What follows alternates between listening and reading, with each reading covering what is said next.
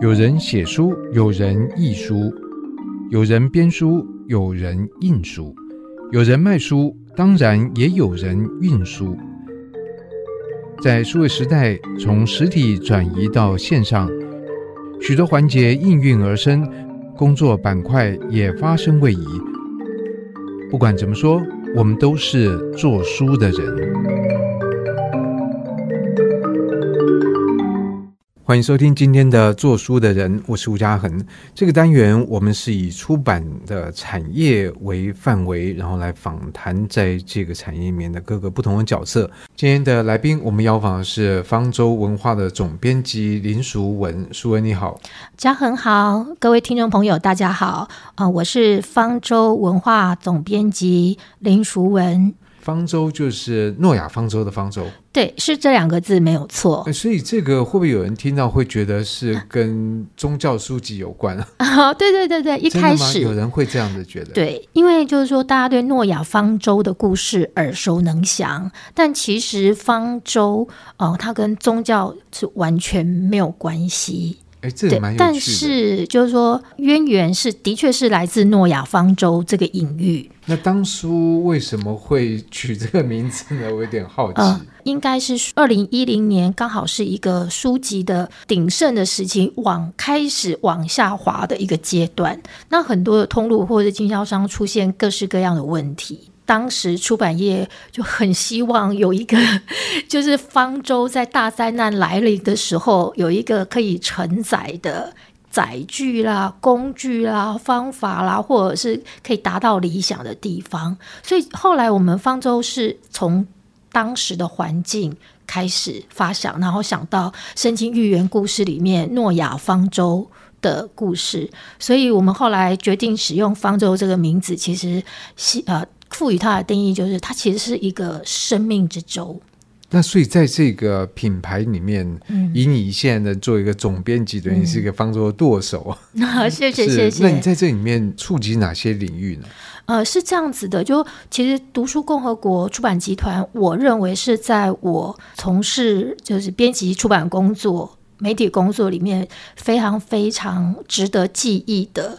一个职涯旅程，或者是非常重要的起点，因为它跟我在少年时期从事这个行业的梦想非常的吻合。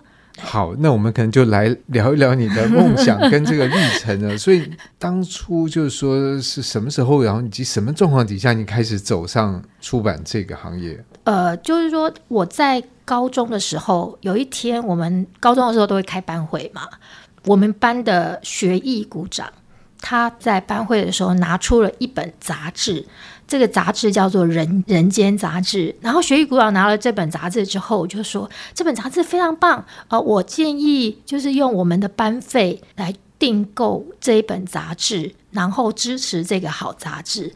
所以我。开始，因为这个机缘，因为我是花莲人，出生、成长、就求学的阶段都是在花莲，所以那花莲当时的资讯并不是像现在，网络一查什么都有，资讯很丰沛。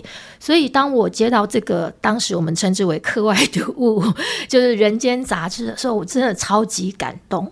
我从来没有就是上课的时候偷偷在底下就会分心做什么事，当时我却为了这本杂志，就是明明明在上自然课、数学课、国文课，或者是任何任何课，我在呃书桌底下偷偷的翻这本《人间杂志》，我只能用非常震撼我的心来形容。那现在很多年轻人可能不知道这本杂志，这本杂志是我简单介绍一下，是台湾作家陈映真老师所创办的。报道文学杂志，那它呃初刊其实只有短短四年，但是他对影响其实非常的大，对影响非常的大。嗯。我当时看到的时候，就是里面它是一篇一篇的真实的台湾土地上面的人物发生的故事，而且他专门写别人或是别的杂志、别的媒体不敢报道的议题，社会关怀，还有就是。会比较有一种批判的意识来去探讨这个议题，这个太对一个高中生的非常反叛的想法的胃口，尤其他的故事，比如说他探讨的同志的议题，或者是原住民，他从山上来到了一个城市里面，他如何生活，如何工作，如何在城市里打造自己的家。他们是住在河边的，河边地的，这种种的故事，让我对这个社会或是弱势的族群有了更多的关怀。那照片也很震撼我，它全部都是很多都是使用黑白照，黑白照片，对对，所以它其实是在这本杂志里面，我第一次知道几个后来我们耳熟能详的关键字，比如说报道文学，比如说左翼。比如说受虐儿等等的这些，那我觉得我非常的敬佩创办人陈映真老师，那也深受这本杂志的影响。我觉得哦，原来透过文字，透过报道，我们可以让很多人看见问题，知道问题，关心弱势的族群。啊、呃，这个很触动我的心，也是让我决定好以后我要像他们一样 做这样子的做这样子的事情。我觉得是很有意义，会让我感到热血沸腾。直到现在，就是我在跟嘉恒聊的时候，我还是能感觉到，就是当时看到这本杂志的报道的时候，所给一个年轻人的启发跟。热血沸腾的感觉，是我觉得就像前一阵去世的音乐人邱诚，也就有提到他所当时的这个特富野的专辑，对，对，然后还有所碰触的汤英生这个事件，而这个就是跟《人间》杂志当时的报道是有关系。台湾最年轻的死刑犯汤英生，是。所以你当年看了这个杂志。嗯会对，比如说陈映真写的小说感兴趣吗？小说还当时还没有那么认真的，有那么深度的喜爱，但是等到可能更后来，越了解陈映真老师之后，才去做的阅读。但在高中的阶段，我是对于报道文学感觉到它可以协助很多人。可以让更多人去关心我们想要关心的弱势族群，是一件很棒的事情。是，那所以这样的对一个高中生的影响，可能你就会想到，是不是要念新闻系吗？对对对，可能就是传播啊、文字啊、文学呀、啊、文学院之类的这样子的。那我本身本来就。很喜欢阅读这件事，因为觉得阅读里面有好多故事。是，那所以你后来就念了传播方面的。是是是，难怪你的声音真的很好听，像是谢谢专业的广播人这样子。哦，因为我高中的时候就是也参加，当时有很多有很有趣什么语文竞赛。也得过全国就是语文竞赛辩论比赛的冠军。哇，对，但是我以前我一直以为我自己很擅长说话，可是当了编辑之后，我才发现。我很不会说话，因为说话其实还有很多就是逻辑啊，或者什么，这个在编辑里面才可以学得到的东西。是你这个是见山是山，见山不是山的一个过程，对就是对对，对你可能到了已经是另外一个阶段，所以你会觉得自己不会说话，但其实并不是这样。所以毕业之后，我当时的呃，刚好是一个媒体开放的年代，就环境也比较好，我很幸运进入一家媒体。那这一家媒体就是杂。杂志我担任的是采访编辑，当时的环境因为很不错，所以我们在制作这个杂志的时候，的确是会要求当时的采访编辑，就是一篇报道可能需要花一到两个星期以上的准备，就是说资料的整理啊、准备，然后可能两次以上的田野调查、踏查。然后我自己呃采访完，甚至那采访的时间都不是当天来回，就可能你必须驻地，有时候长达一个月或者是两个月以上这样子的时间。当然，同时也在做编辑很多其他的事。但所以它一样，就是说它延续了《人间杂志》当时他们对一个主题企划跟做报道的时候的一个严谨的态度。是你这样描述，我觉得可能对某些人来讲会觉得、嗯、很向往。第一个非常向往，第二个、嗯、那似乎是一个比现在要优质很多的环境。对对对对对，因为当时编辑只需要做好你的文字工作。就可以了，把报道生动的写出来。那摄影把你的画面很认真的拍出故事性就可以了。其他的层面可能还不需要去费心。所以当时我觉得我自己很幸运。那在那个杂志社里面也有很多的摄影大师，的确是人间杂志时期的摄影师，比如说李文吉，比如说明德大哥等等的。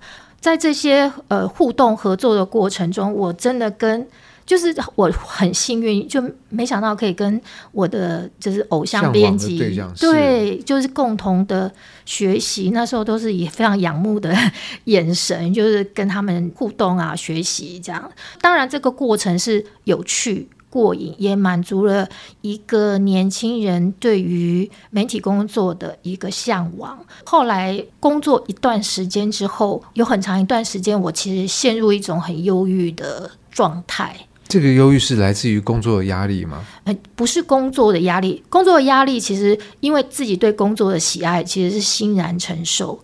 那这个忧郁其实是来自于我们跟。这些报道的对象，比如说澎湖将军澳这个地方，它本来曾经号称小香港，就很繁盛。但是自从它渔业状态改变之后，整个村庄没落，那发展也受限。我们去报道当地这个将军澳的问题，比如说就学啊、工作啊、老人的养老等等问题。那也因为长期在那个地方写这个报道、采访当地的人，跟他们都变成很好的朋友，也深刻的理解他们当下面对的困境。所以报道写出来之后，虽然很多人看见了，也知道他们的问题，可是过了两年、三年，我的这些当地的好朋友们，他们的生活处境依然没有改变，所以这一点就让我觉得很沮丧。我觉得，诶，我们得到了媒体的光环，甚至金鼎奖得奖之类的，但是我的受访对象呢？他们的处境改变了吗？我真的能够有效地帮助他们吗？所以我曾经有一段时间感到非常的忧郁，觉得我这些投入到底对不对？这个是我忧郁的最重要的原因，而且我也觉得很难过，甚至觉得我很对不起我采访或是报道的这些对象或是议题。可是这个矛盾，我觉得淑雯这样讲是蛮深刻的，而且也是这个媒体工作的。其中一部分，我们就举，好像说战地记者好了。如果一个战地记者因为他的作品，结果得到了，比如说普利兹奖，对，那他的这个得奖，如果从你刚刚的想法，他是建立在那些被报道者的血肉躯体上，对对。如果没有那些人牺牲，他不会得奖。对，我当时就有这个感觉，就是得奖的时候反而觉得心理压力特别大，会觉得可没有得奖，心理压力也很大，就是觉得。就算得奖了，但是我真正初始的目标是得奖吗？当然，您说的对，就是说，在一个企业里面，你不得奖的压力是更大。就像现在不获利，可能你的压力是更大，是一样的。但是当时的我就会觉得，我做这件事情，新闻工作会产生怀疑吗？呃，我应该还不算到新闻第一现场，我比较算是就是采访报道，而且我觉得采访报道它比较能够深入，所以我对于采访报道。非常有热情，这个热情让我持续了很久，但也陷入了很长一段时间的自我怀疑、跟忧郁、跟我不知道我应该怎么再继续往前走。那怎么办呢？我曾经有一段时间，我是把工作完全停下来，就是自己好好的思考。那我觉得一篇报道有的时候余韵未尽。就我当时我在写编辑感言的时候，编辑感想的时候，常常觉得，诶，这个地方还不够，那个地方还不够。那如果可以变成更多，因为杂志毕竟它篇幅有限，所以我就会觉得，那书是不是能够为这些人做更多事，做更详尽的、完整的、有逻辑的铺排，而不是只是让人家看到一个故事，一个他们面对的揭露的他们的困难而已。所以我就想，哎，那也许出版一本书是一个更好、更理想的状态。什么时候这样的想法慢慢跑到？你觉得这是一个很有趣的过程？因为可能对于一个当时处在你的处境底下的媒体工作者，但他有可能第一个先休息一下，说不定这是一个短暂的疲累，你只是因为工作的压力大，虽然你可能不觉得是工作压力，但有时候这是压力一种转换，然后你稍微休息一下就会好了。那另外一种就是呃，你可能持续下去，因为这是一个工作的瓶颈，说不定你可以发展出来一个方式，就是觉得你在做的事情还是一个蛮有意义的事情，虽然你可能会接受一些受到一些好像良心上面的一种折磨，但是呢，人的成长有时候也代表着你可以跟这样的折磨。共处，那因为你在这个角色上面，你还是可以比别人做得更好，所以你继续下去就会变成一个可能更成熟的记者。那当然，第三个就是你开始在想，我是不是不要做这一行呢？那当然不要做这一行，可能有别的行业，但除了这个出版之外，但是以刚淑雯你讲的，你是慢慢想到说，对杂志其实还有一个它的节奏，或它对于一个题材的碰触，可能书籍会来得更加的。深入，深入，对，其实我从来没有想过要离开这个行业，就是出版或者是媒体相关的行业。因为从很年轻的时候，我好像就对这个行业有不可名状的热情，哦、好像一上到工作岗位，我就会精神十足，然后其实回家是一条虫这样。所以我倒是没有想过要。转换别的跑道，我就是一直想从事出版这个行业。我只是想，哎，换一个出版的形态看一看。那刚好那时候就是，其实如果我待在原单位，我的薪资跟福利跟工作环境都相对的会比我到一个出版。其实杂志跟出版，就书的出版是完全不一样的。我本来以为，哎，我我会写啊，我书我一定可以做。其实不然。我做过之后，我才觉得杂志跟书是不同的东西，它是不同的专业呀。不，你等于说你有很好的一个机缘，就是你可以跨到另外一艘船上面，同时在出版书籍的这个船上，你也受到了应该有的训练。对，我想，我觉得我出生那个年代，八零年代的确是一个好年代，就是媒体开放，另外就是出版业它开始跨入了一个数位工作的年代。我也刚好在这个当时，它是需求的人真的比较多，各种媒体的新的产生都很多。所以我比较幸运，的确是是幸运的。我我必须承认，就是说我当时在要是一九九零年代的时候，有很多新的出版事业单位、新的营运的模式崛起。虽然薪水比较低，工作不见得比在杂志的时间更短，因为出版还是他花的心血是不一样的。如果说以工业的这种流水线的作业来讲，杂志也有可能是一人负责一个键盘上面的一颗螺丝，但是出版的话是整个面板你都要照顾到，所以他那个花的专业跟心血真的是完全不一样。所以我刚开始做出版的时候是碰了一鼻子灰，跟你没有想要说我可能再回去做我擅长的，是很想很想，觉得薪水高又可以到处走，又可以表达自己的想法啊、或者。但我觉得好像已经，我我这个人有一点叛逆，就是嗯，越做不到的，我越想去克服跟试试看。还有我对新鲜事物的喜好也很强。我觉得，哎，出版好像不是我想象的那么简单哦，这里面好像还有某种东西。然后再加上当时我的主管也非常会带人，他让我觉得，哦，我好像有另外一个目标，我可以挑战。所以主管的引导其实也很重要。我想我当时的主管，我到现在我都还有跟他联络，都还非常感谢他。只要他发的 FB，我一定按赞。是，不过所以你这样讲，我觉得是一个非常重要的话题。或许我们可以稍微聊一下，就是一个主管的带领。当然，在各个行业，我觉得谁带你或者是主管都非常的重要。那在这个出版，我觉得也并不例外。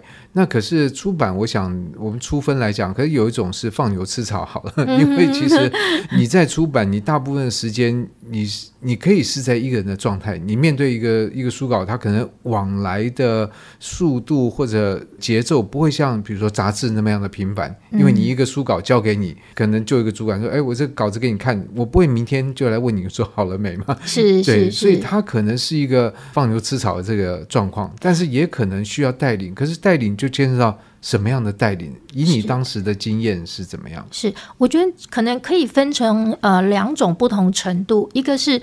如果是一个新手，比如我当时的状况，其实对于出版我是新手，那新手的话需要的指引会比较多，那接触跟下指令的频率会比较高，可能会比较需要有一个 SOP，先让他理解。你要做的步骤是什么？那如果是他已经是一个有经验的人，可能就比较属于您刚刚提到的放牛吃草，就是尽量让他有自己的空间，好好的去把这本书如何去诠释它，透过独立思考。因为我觉得做出版独立思考这件事情非常的重要。第一个是逻辑要够，逻辑不够，那个书 对那个书就是会很可怕，看起来很难懂。第二个可能就是我们刚刚提到独立思考。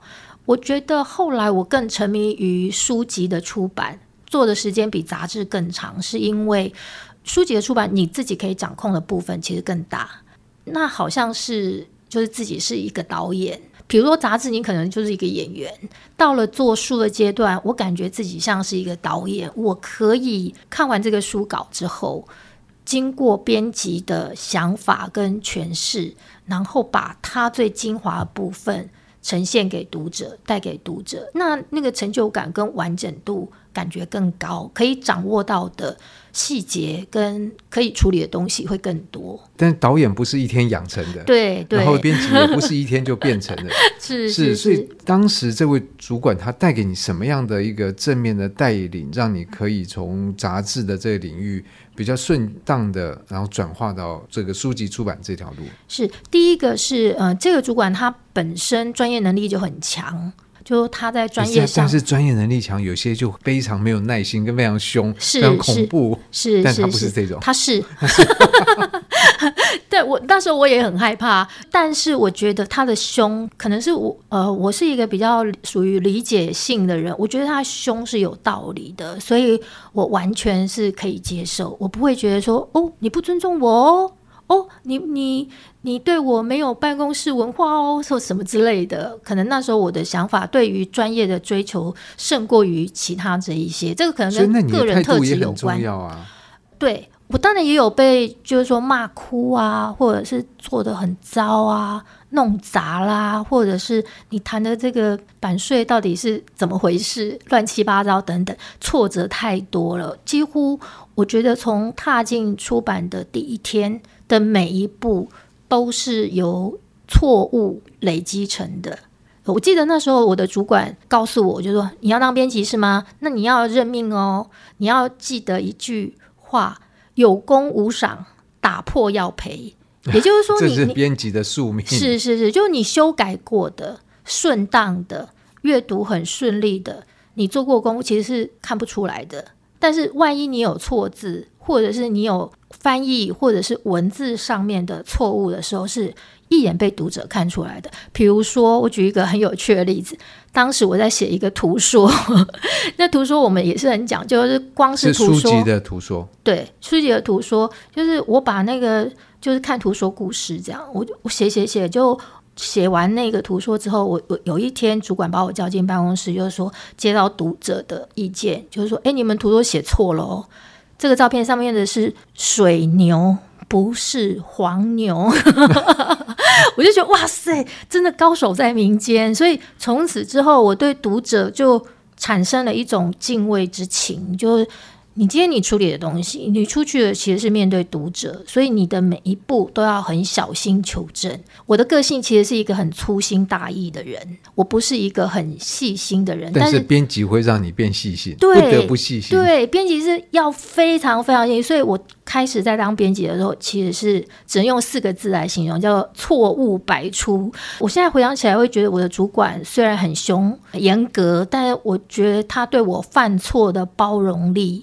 我真的觉得非常的感谢，尤其是他当时也会帮我们上课，告诉我们很多基础的概念。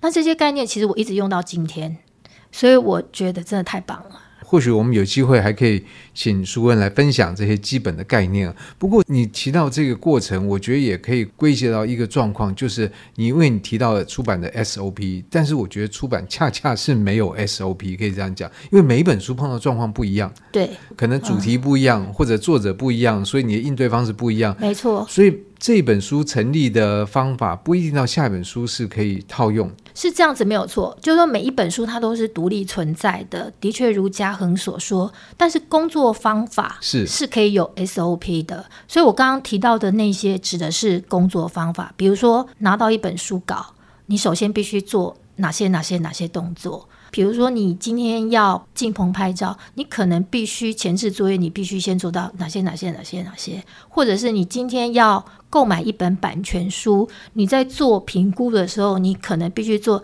哪些哪些哪些哪些。当时我的主管是把 do 跟 don't do 很明确的都告诉我，那这些 do 跟 don't do 其实是他自己从错误中学习，是学习整理出来的。那年轻人可能会觉得这有什么？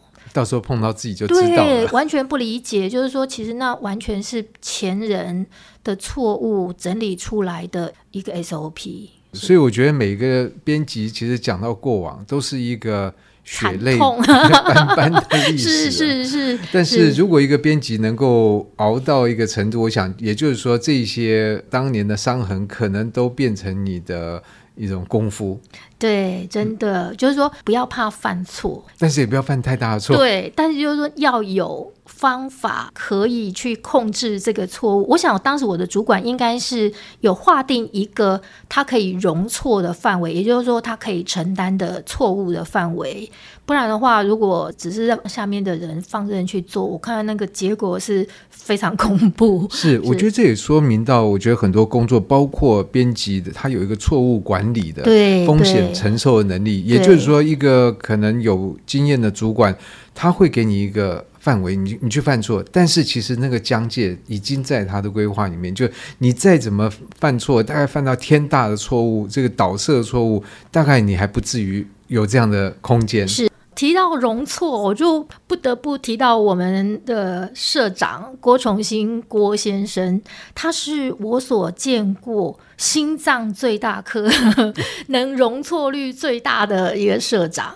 因为在我做方舟的这个过程中，我真的很感谢郭先生，除了给我们很多指导跟支持之外，在我们发生很多错误的时候，他。不是用一种责备的态度去面对我们，而是引导我们怎么去预先去预防，想到解决这些问题。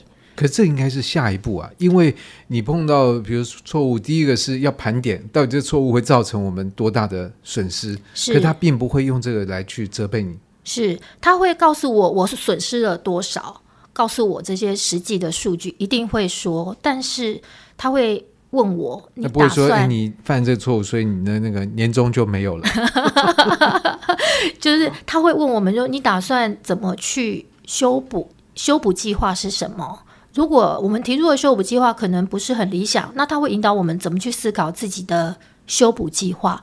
然后他给同事的权限其实是很大，只要你能够。把它完整，对对对，所以我我真的觉得他真的是我见过非常有理念，而且心脏最大颗的社长。